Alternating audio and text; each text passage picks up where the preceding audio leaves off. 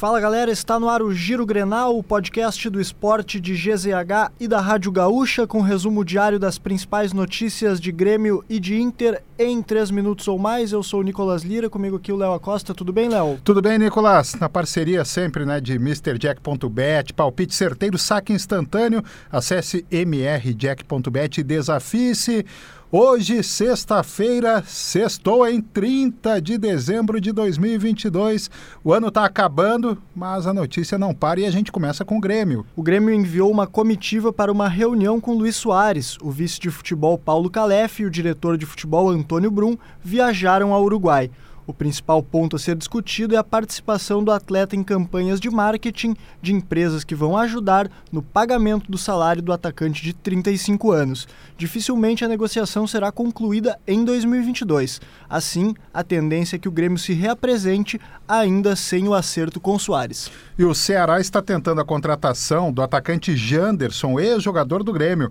A informação foi divulgada inicialmente pelo Diário do Nordeste as partes acreditam que o desfecho da negociação deve ocorrer em breve. O jogador tem contrato com o Corinthians e deve ser emprestado. Em 2022, Janderson disputou 40 jogos pelo Grêmio, com 5 gols e uma assistência. E oferecido ao Inter, o atacante Quinteiro se despediu do River Plate nesta sexta-feira.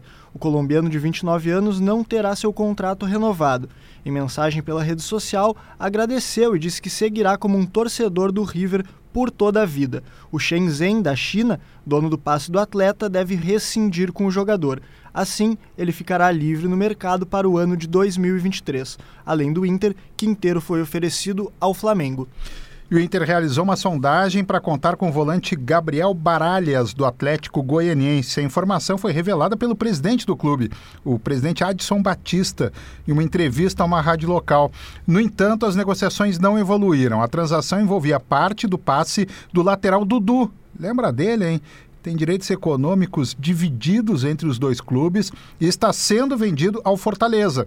O Inter busca um volante por conta da lesão de Gabriel, afastado após uma cirurgia no joelho direito, e por isso apareceu, em meio a tudo isso, o nome do Baralhas. Siga o Giro Grenal na sua plataforma de áudio preferida, deixe a sua avaliação e ative o sininho para receber uma notificação sempre que um episódio novo estiver no ar.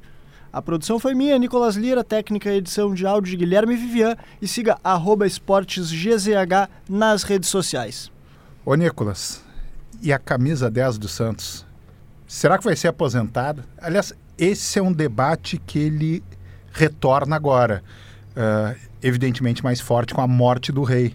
Mas ao longo das últimas décadas sempre se falou nisso, né? Mas não acha, Léo, que manter de repente a 10 do Santos também não é uma, uma forma de homenagear o rei? Será? Pois é, são dois lados, tem, tem, tem, argumentos. Isso é muito comum nos esportes americanos, né? Aposentar um número de uma camisa, o 10 é tão forte, tão simbólico.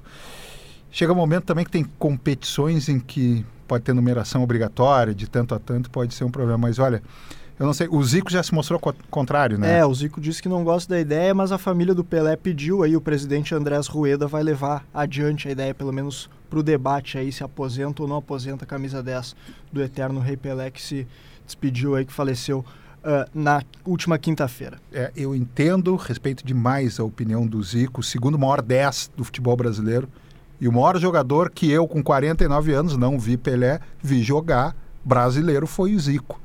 Mas olha, nessa aí, eu acho que o Santos tem que ser exceção. Pelé tem que ser exceção. Tem que aposentar a 10. Mas enfim, vamos ver. Qualquer homenagem vai ser bacana.